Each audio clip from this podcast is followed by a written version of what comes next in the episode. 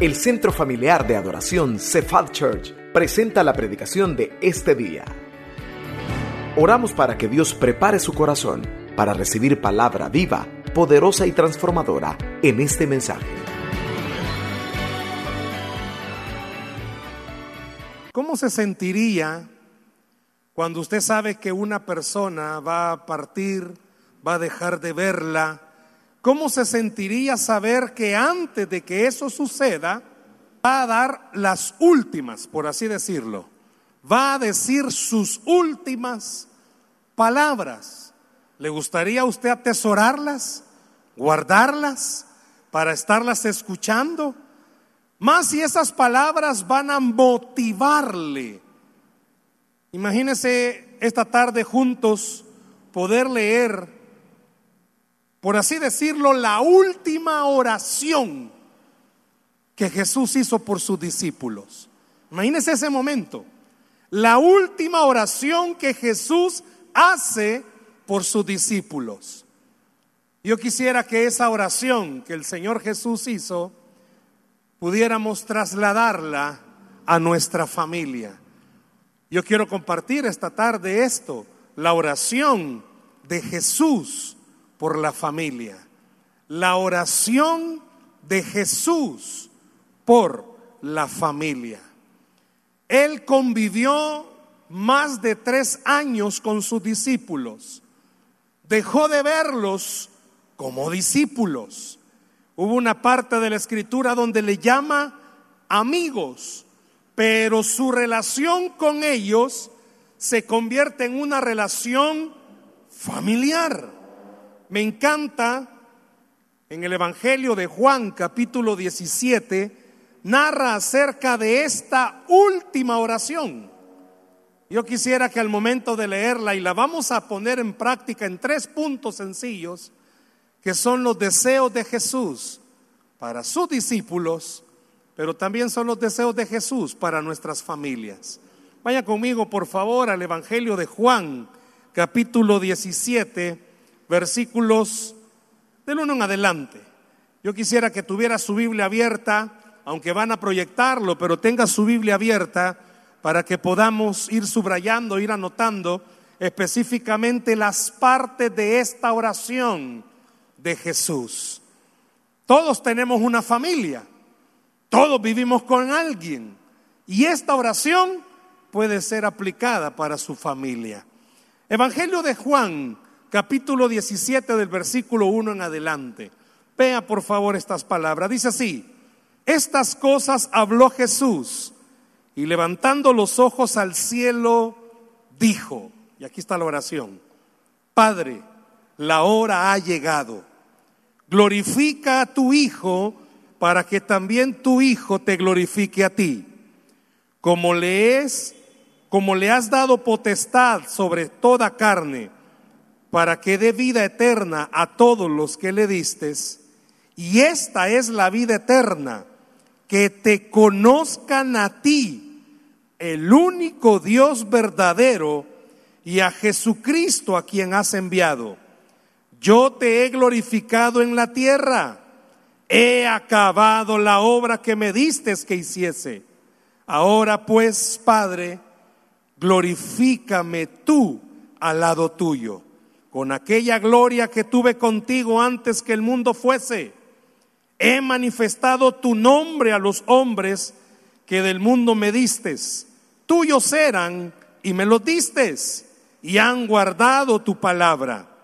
Ahora han conocido que todas las cosas que me has dado proceden de ti, porque las palabras que me distes les he dado y ellos las recibieron y han conocido verdaderamente que salí de ti y han creído que tú me enviaste. Yo ruego por ellos, no ruego por el mundo, sino por los que me distes, porque tuyos son, y todo lo mío es tuyo, y lo tuyo mío, y he sido glorificado en ellos, y ya no estoy en el mundo, mas estos están en el mundo y yo voy a ti. Padre Santo, a, lo que, a los que me has dado, guárdalos en tu nombre, para que sean uno, así como nosotros. Voy a dejar hasta ahí la oración.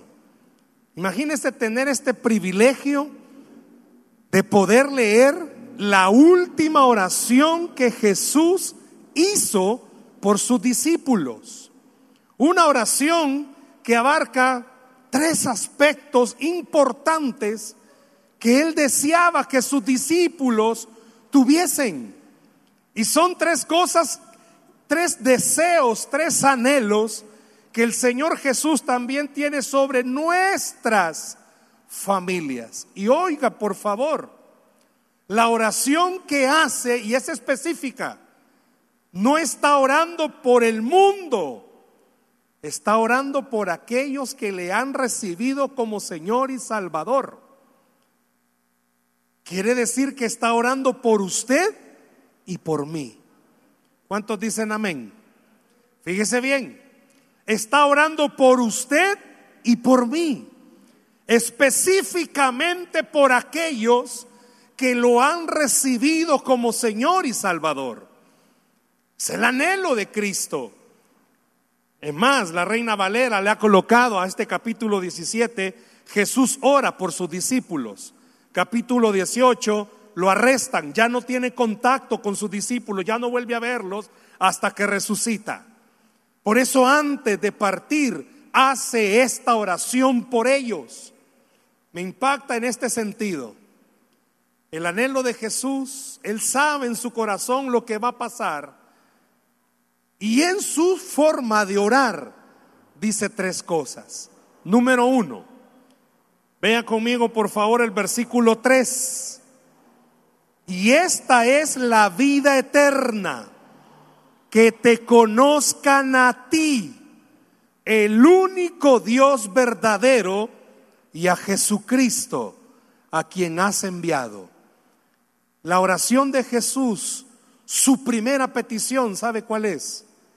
Que nuestra familia se salve. Que la familia se salve.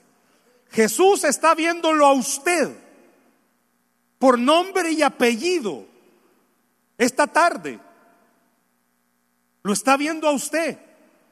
Y sabe quiénes estamos acá que tenemos familiares inconversos. Tenemos familiares que un día aceptaron a Jesús, pero se han descarriado. Tenemos familiares que vienen a la iglesia, pero no se han convertido. Y es más, Jesús sabe quiénes están acá y han venido muchas veces, pero nunca le han abierto su corazón a Él.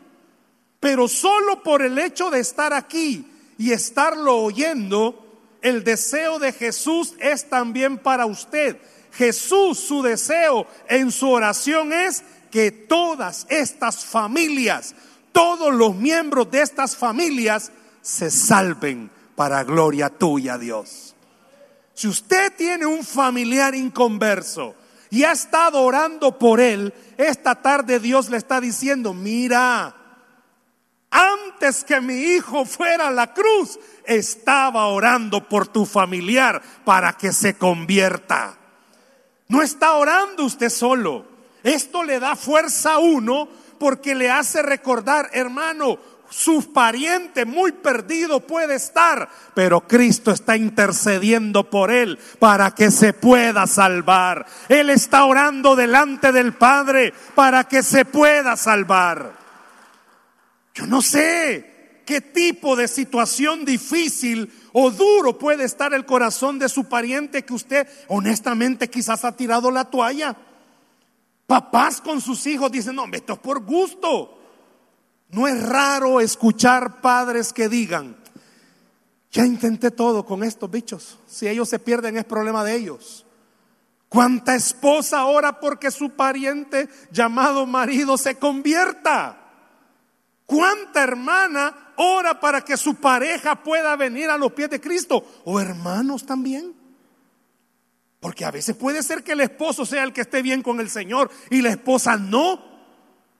Son los que vienen a los 7, 9 y 11. Usted está bien. Puede ser. O vámonos un poquito más allá. Puede ser que sean los hijos los que están orando para que sus papás se conviertan. Y esta oración le tiene que dar más fuerza a usted para no dejar de orar. Porque Jesús en su última oración, bueno, no su última oración, pero para sus discípulos, le dice al Padre que las familias se puedan salvar. Así dice el versículo 3 y esta es la vida eterna. ¿Qué dice?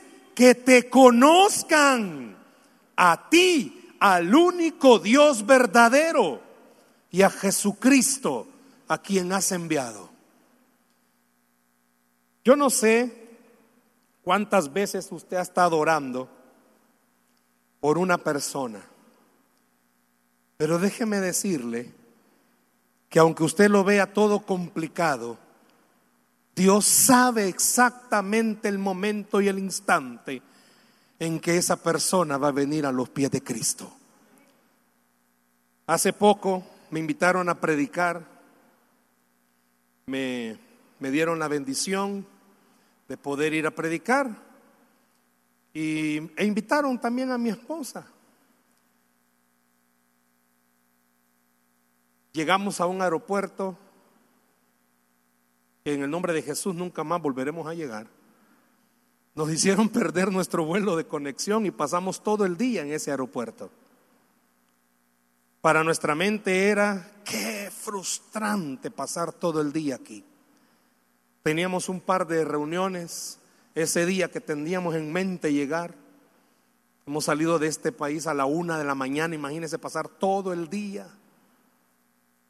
Pero justo llegamos nosotros, llega un vuelo de Perú con un joven 33, 37, por ahí está la edad, con cáncer de próstata. Cuando ese volado le da a los adultos, ya bien adultos. Pero no solo era cáncer de próstata, tenía metástasis en todo su cuerpo. Y las palabras de este joven fueron, estoy podrido, así me dijo el médico, estoy podrido. Me dieron un año de vida y saben que ya estoy en los últimos días de ese año de vida. He venido aquí a practicarme unas quimioterapias, está tratando de probar una medicina alternativa para ver qué puede hacer. Dos salvadoreños caer al mismo tiempo que un peruano para que se sentara en la misma mesa con estos dos salvadoreños y pudiéramos hablarle de Jesús a Paco. Paco se llama. En los planes de Dios estaba que nuestro vuelo se atrasara, porque estaba Jesús orando por la vida de Paco. Y Paco escuchó de Jesús. Pudimos tomar nuestro vuelo para donde íbamos y a la par nuestra se sienta un muchacho, muchacho también, de República Dominicana. Cansado de estar todo el día en el aeropuerto, le confieso, yo pecador, mi deseo era dormir. Pero el deseo de Dios era que a ese muchacho también le habláramos de Jesús. Hora y media evangelizándolo para que sus ojos se llenaran de lágrimas y repitiera la oración, Jesús, te recibo como mi Salvador. Porque ese muchacho de República Dominicana estaba en esta oración, que te conozcan para que puedan conocer al Dios verdadero. Le digo algo, Paco, y este otro tiene un nombre bien raro, este de República Dominicana, no son casos excepcionales. También Jesús está orando por su pariente que no quiere saber nada de Jesús. Jesús está orando por él. Esa era la petición antes de ser arrestado, antes de ser maltratado, antes de ser pisoteado, de ser escupido y de ser crucificado, su oración era que estas personas puedan venir a tus pies, oh Señor. Si usted está aquí esta tarde, no es casualidad que Jesús lo haya traído, porque le está recordando a ese pariente que está duro, Jesús está orando por él. Jesús está orando por su familiar. Pero no tiene que quedarse ahí. Usted tiene que seguir orando por su familia. Usted tiene que seguir orando por su familia. No tiene que tirar la toalla. Por favor, no permita que las pruebas, no permita que las dificultades, no permita que lo duro que está ese corazón le haga a usted dejar de orar. ¿Sabe por qué? Porque Jesús no ha dejado de orar. Si yo pudiera mencionar el nombre de, sus familiares en el Señor, yo pudiera decirle, Jesús está orando por él. Jesús está orando por ella. Aunque usted sienta que su hijo se está perdiendo, Jesús está orando por él. Aunque usted sienta que su pareja nada que ver con el Señor, eso ven sus ojos. Pero esta tarde el Señor le está diciendo que mire mejor la fe por ti, porque Jesús está orando por esa persona. No deje de orar usted tampoco. Pero la oración de Jesús no solo pedía que se convirtiera ese familiar. Mire por favor el versículo 11. Ya no estoy en el mundo mas estos están en el mundo y yo voy a ti. Padre Santo, a los que me has dado, guárdalos en tu nombre, para que sean uno, así como nosotros. Voy a mandarlo al verso 20 y 21, porque la oración de Jesús seguía. Si es más larga, mire el verso 20 y el verso 21. Mas no ruego solamente por estos sino también por los que han de creer en mí por la palabra de ellos, para que todos sean uno, como tú, oh Padre, en mí y yo en ti, que también ellos sean uno en nosotros, para que el mundo crea que tú me enviaste. Jesús no solo oraba para que la familia se salvara, ¿sabe cuál era la segunda petición? Que la familia se una la oración de Jesús también pedía que la familia se una. Puedo preguntarle, ¿cuántos tienen familia desunida? No me conteste. ¿Cuántos saben que no hay unidad en la familia? No están unidos. Cada quien por su rumbo. Estamos, pero como que no estamos. Ahí están, pero como que si no estuviesen.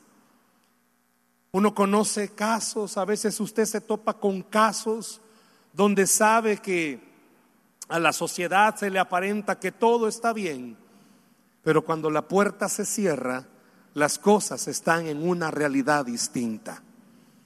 Muchas veces uno ha escuchado a jóvenes chicos decir, ¿por qué Dios no me puede escuchar y puede unir a mis papás. Hay hijos que no pueden estar con papás. Hay familias que están totalmente desintegradas. ¿Sabe que parte de la oración, y usted lo está viendo, de Jesús es para que nuestras familias puedan estar unidas? Si usted está orando para que Dios pueda hacer un milagro en su familia y puedan estar unidas, déjeme decirle esta tarde, también Jesús está orando por su familia. También Él está pidiendo para que su familia haya paz. Siempre hay alguien de la familia. Va a haber reunión familiar y usted siempre pregunta, ¿y va a llegar la tía? Ah, pues no, ya no voy. Siempre hay alguien de la familia. Mire, y va a estar, no, no, no, mejor no voy. Me quiero poner a salvo, dicen. Cuando la realidad de Jesús es, mire, no conoce. Él vio a sus discípulos. Él convivió tres años y medio. Él en los lugares que él anduvo sabía cómo era la cosa. Y le voy a decir algo. Aquí no solamente quisiera poner la familia nuclear o la familia extensa. Aquí, aquí quisiera poner también a la familia espiritual. Porque aquí cabe, hermanos. Muchas veces tenemos ese gran problema. Amamos al Señor, pero odiamos a alguien. No hay una ecuación lógica ahí. Somos unos grandes servidores, pero en el corazón tenemos un gran resentimiento contra alguien. Y por eso la oración de Jesús, ¿cuál era? Que sean uno, que entiendan. La hermana no tiene problemas con el hermano, es con Satanás que tiene problemas. que el otro entienda, no es con él que tiene dificultades, es el diablo que quiere robarle la paz. Yo sé, miren, hay varios dichos, no están en la Biblia, pero puede ponerlos en fortalecenses. Uno no es monedita de oro para caerle bien a las personas. Pero por eso Jesús, ¿cuál era la segunda parte de su oración? Que sean uno, que no vean diferencias entre ellos, que vean a Cristo Jesús.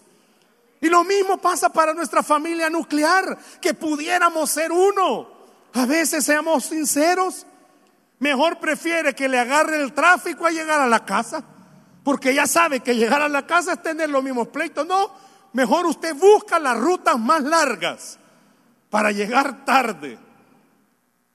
Usted mira que el Waze le dice, esta es la ruta más corta y usted se va por la otra. Y a cada rato se redirecciona. Esta es la más corta y usted más, más larga. Porque hay personas que no quieren pasar en casa.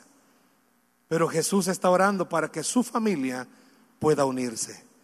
Para que aquellos que están distanciados en el nombre de Jesús puedan romper toda barrera. Jesús está orando por nuestra familia para que podamos unirla.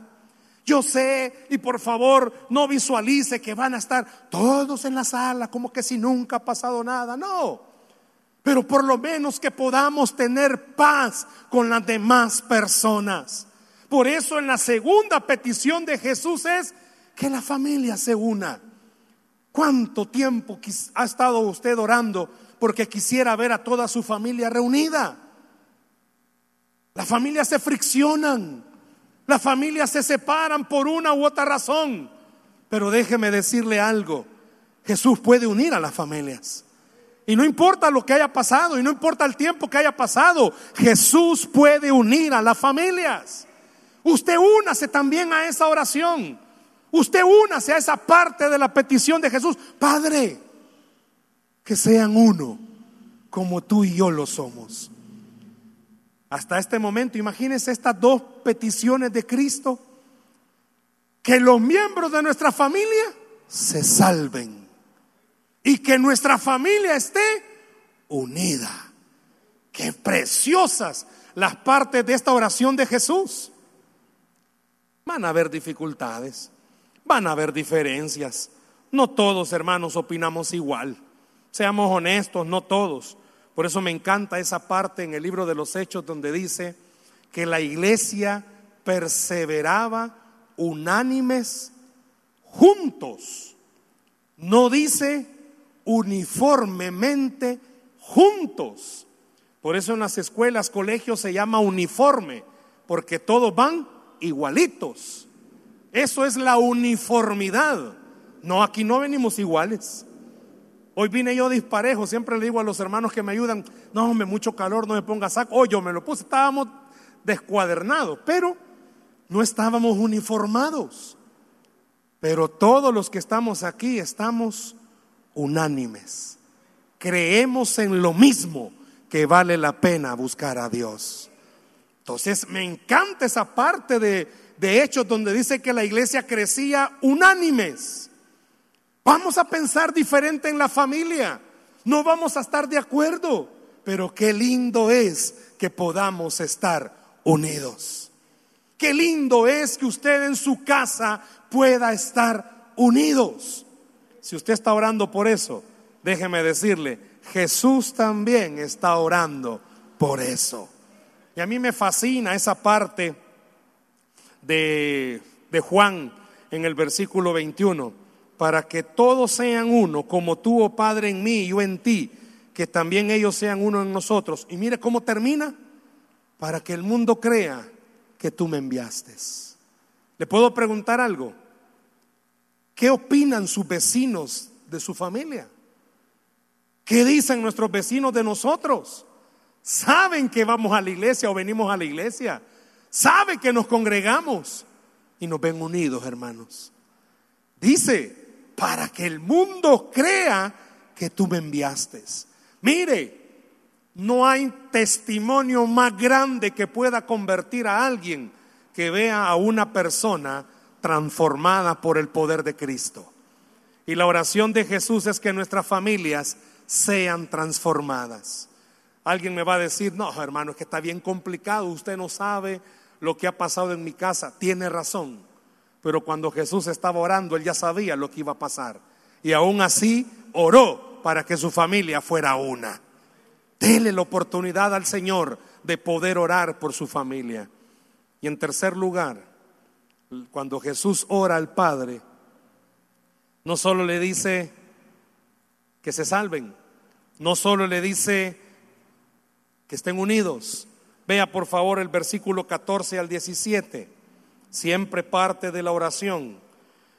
Yo les he dado tu palabra y el mundo los aborreció porque no son del mundo, como tampoco yo soy del mundo.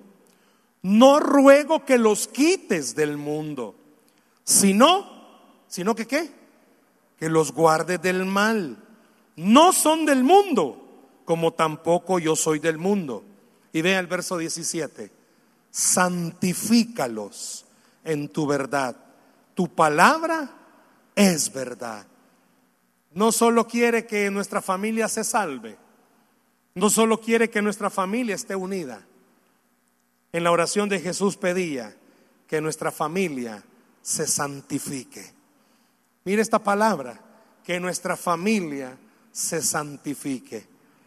Cuando usted hemos oído mucho acerca de la santificación, sé que conoce muy bien esta terminología. Cuando usted lee en la Biblia la palabra santo o santificación, habla de ser apartado. Pero cuando se va al original de esta oración, lo que Jesús estaba pidiéndole al Padre es, ellos se van a quedar aquí y el mundo va a querer dañarlos. El mundo va a querer meterse a sus casas. Pudiéramos esta tarde, no lo haga, ¿verdad? Pero pudiéramos esta tarde hacer una encuesta. ¿Cómo se ha metido el diablo a su familia? ¿Cómo se ha metido el mal a su casa? ¿Cuántos matrimonios el enemigo ha metido su mano? ¿En cuántos hijos el enemigo ha metido su mano? ¿En cuántas personas el enemigo está metiendo su mano? Hemos oído por años acerca de adicciones. El enemigo está siendo muy sutil al atacar a la juventud. Se hablan de generaciones, se años, Dicen muchos, hablan acerca de, la, acerca de la generación que nació del 2000 al 2015, que habla que esta generación fue atacada con la identidad de género. Comenzaron a decirle, sal del closet, sal de donde estás. Y ellos fueron muy bombardeados, pero muy bombardeados. Si usted busca un poco de historia, fue cuando el movimiento LGTB al cuadrado, no sé qué más dice, apareció. Porque estaban bombardeando eso. Pero las generaciones que nacieron del 2015 a la fecha, hace poco, ¿quiénes son sus estrellas de cine? ¿Quiénes son los que miran en las películas? Ya no es raro en una serie muy bonita, ya no es raro ver parejas homosexuales. Es lo más normal. Ya no es raro que de repente hasta en las películas caricaturas de Disney aparezcan cosas. ¿Por qué? Porque ya no necesitan atacar a esa generación. ¿Por qué? Porque ya esta generación ya están viendo que es normal hacerlo. Fíjese bien. No hay, alguien me preguntaba, ¿cuál cree usted que es la red social más dañina? Es que en realidad ninguna es buena. Todas las redes sociales tienen algo malo, a YouTube tiene algo malo. Métase ahí y se va a dar cuenta de todo lo que aparece. Alguien me decía, entonces no hay que tener contacto con eso. Gigi Ávila, muchos de las viejas escuelas se recuerdan de Gigi Ávila. Gigi Ávila, cuando él comenzó de predicador, justo comenzó a aparecer la televisión. Y le preguntaron y le, y le dijeron, don Gigi, ¿usted tiene tele en su casa? No, dijo, eso es del diablo. Esa es la caja del diablo. El diablo va a usar eso para bombardear a las familias. Pero con los años, Gigi Ávila comenzó a tener programas en la televisión. Y él mismo, que lo entrevistó años atrás, lo volvió a entrevistar y le dijo, ¿qué, qué, qué pasó, don Gigi? ¿No dijo usted que no había que ver eso porque la televisión era la caja del diablo? Sí, tiene toda la razón. ¿Y qué pasó? Lo que pasó es que el diablo se descuidó y yo me metí a su caja. Difícilmente podemos aislar a las personas del mundo en el que está. No vamos a ver tele, no vamos a ver nada. Por eso Jesús en su oración, si usted la leyó conmigo despacito, decía, no te pido que los quites del mundo pero sí te pido que los apartes del mal. Santifícalos. ¿Y a qué se refiere con esto? Papás que estamos acá, por favor no deje de orar por sus hijos, sin importar la edad. No deje de orar. Y si sus hijos ya están casados, pues ore más, porque las pruebas son distintas. Pudiera preguntarles cuántos tienen hijos que ya están casados. Quizás ellos no van a ser tentados con las redes, pero sí con otras cosas. Por eso en la oración de Jesús era que la familia se santifique. Los norteamericanos, los gringos tienen un principio. ¿Cómo un gringo está seguro de lo que está haciendo? Porque lo vuelve a probar. Ellos le llaman el principio de la inseguridad. Ya hecho llave. Vaya a probar a ver si es cierto que ya hecho llave. Cerró la puerta del carro, vaya a probar si es verdad que ya la cerró. Nunca dé por sentada las cosas. Esta situación de la pandemia hizo que nuestros hijos tuvieran más acceso a las redes, porque hoy las clases eran virtuales, teníamos que comprarles algún aparato, algún teléfono. Por favor, no se descuide de eso. Nuestros dos hijos, el mayor ya tiene 21, la menor tiene 11. Cuando el varón estaba pequeño y comenzó a tener contactos con redes sociales, le abrimos con mi cuenta. Me encanta, me fascina estas cosas de la informática y todo lo que él hacía me llegaba a mí. Todas las páginas que él visitaba yo las veía. ¿Y qué cree que estoy haciendo con la niña? Lo mismo. Todo lo que ella quiere es a través de mi cuenta. ¿Por qué? Muy orado pueden estar nuestros hijos, pero el diablo es astuto. No deje de orar por sus hijos. No se descuide. Esposos que estáis aquí esta tarde, varones galileos, no se dé por confiado. El diablo es astuto. Cuide su matrimonio, cuide su relación, cuide sus hijos, cuide su familia. A eso se refería Jesús cuando decía, santifíquelos. Quizás no vamos a ser la familia perfecta pero en el Señor podemos ser una familia buena.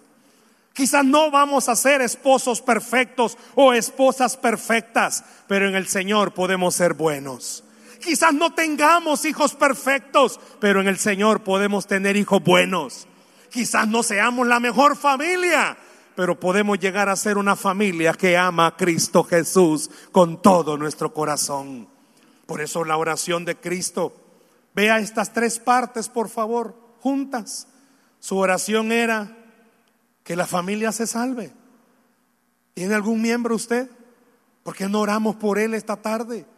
Sabiendo que Jesús está orando por él. Que la familia se una. ¿Cómo está su familia? ¿Por qué no nos unimos? Y le pedimos al Señor que una ese hogar. Y mire, que la familia se santifique. Usted mejor que nadie sabe cómo está su casa en este último punto. Pero hoy puede ser un día distinto. ¿Sabe por qué? Porque desde antes que Cristo fuera a la cruz, Él ya estaba orando por nuestras familias. ¿No le parece que es una oración preciosa? Cristo orando por usted. Mamás, papás, hijos, Cristo orando por ustedes. El Señor sabe ¿Para qué esposa es difícil el matrimonio? Jesús ya estaba orando por usted.